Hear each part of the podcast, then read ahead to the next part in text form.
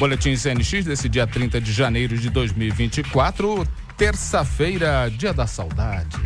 Dia do Portuário, Dia Nacional das Histórias em Quadrinhos. Faltam 335 dias para acabar o ano.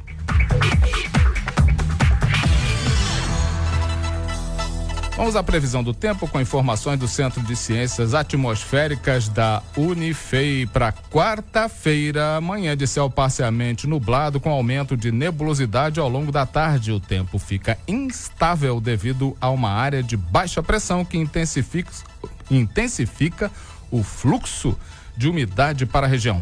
Possibilidade de chuva fraca isolada no período da tarde e ao anoitecer. Precipitação pluviométrica de 3 a 5 milímetros, temperatura mínima de 18 graus, a máxima de 30. Para quinta-feira, céu nublado chuvoso com instabilidade ao longo do dia. Uma área de baixa pressão atua próxima à região, favorecendo a formação de chuva fraca a moderada durante todo o período. Precipitação pluviométrica para quinta-feira de 10 a 15 milímetros, temperatura mínima de 18 graus, a máxima de 28. E vamos ao painel de empregos do Conexão Itajubá, começando com a relação de vagas do iCine, que foi atualizada dia 29. Relação olha, são mais de 40 vagas, voltamos aí, passamos o patamar dos 40, se não me engano, são 47 postos de trabalho esperando você. Vamos citar alguns, anota aí.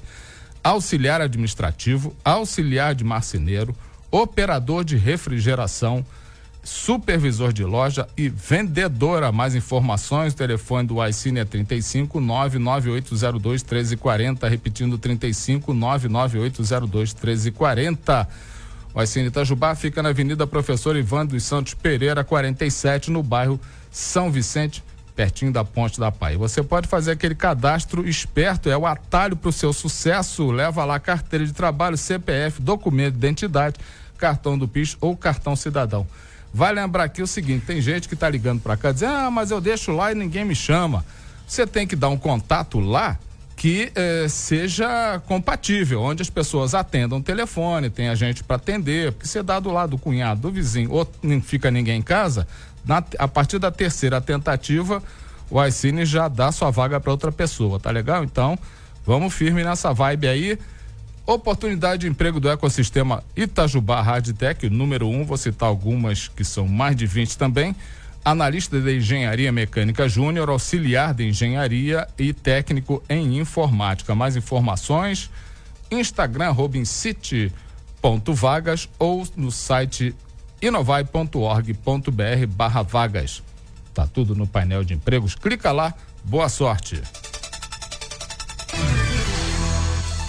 São notícias que estão no conexãoitajubá.com.br de hoje.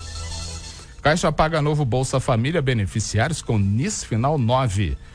Escolas da rede estadual de Minas se preparam para receber os estudantes na volta às aulas. Concursos públicos da Prefeitura de Itajubá, inscrições abertas para 58 vagas. Recados. Pela primeira Copa Sul Mineira de Futebol Sub-20, o Huracan venceu por 5 a 1 a equipe de Carmo de Minas. O time de Itajubá se classificou para a semifinal da competição e irá enfrentar a equipe de Caxambu. A partida da semifinal será nesta quinta-feira, às 9 da noite, no estádio Major Belo Lisboa, aqui que é o estádio do Huracan. Nessa quinta-feira, nós temos Feira Agroecológica e Cultural de Itajubá, show ao vivo, produtos orgânicos da região, artesanato, praça de alimentação, caldo de cana, mel de primeira qualidade, a partir das quatro da tarde, na Praça Jornalista Sebastião Inocêncio, que é a pracinha do BPS. Governo Federal informa que o sistema de cadastro único estará disponível na quarta-feira, dia 31, a partir das 8 da manhã é o horário de atendimento do CAD Único, é das 8 às 5 da tarde.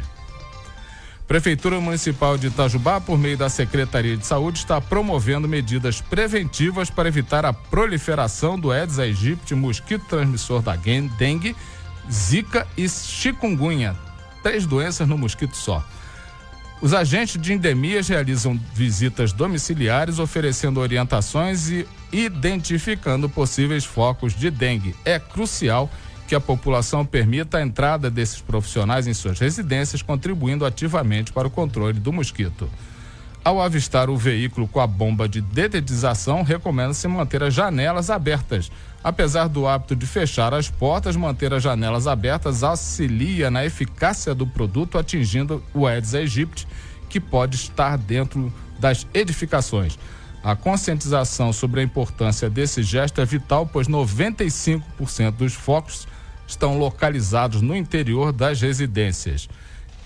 Em caso de dúvidas, ou para relatar possíveis focos do mosquito, a população pode utilizar o Alô Prefeitura, disponível no aplicativo Itajubá Digital, por telefone, WhatsApp 359 98928863 35 998928863 pelo site Itajubá Digital, tudo junto, ou presencialmente na prefeitura. Esse é o Boletim CNX desse dia 30 de janeiro de 2024, terça-feira.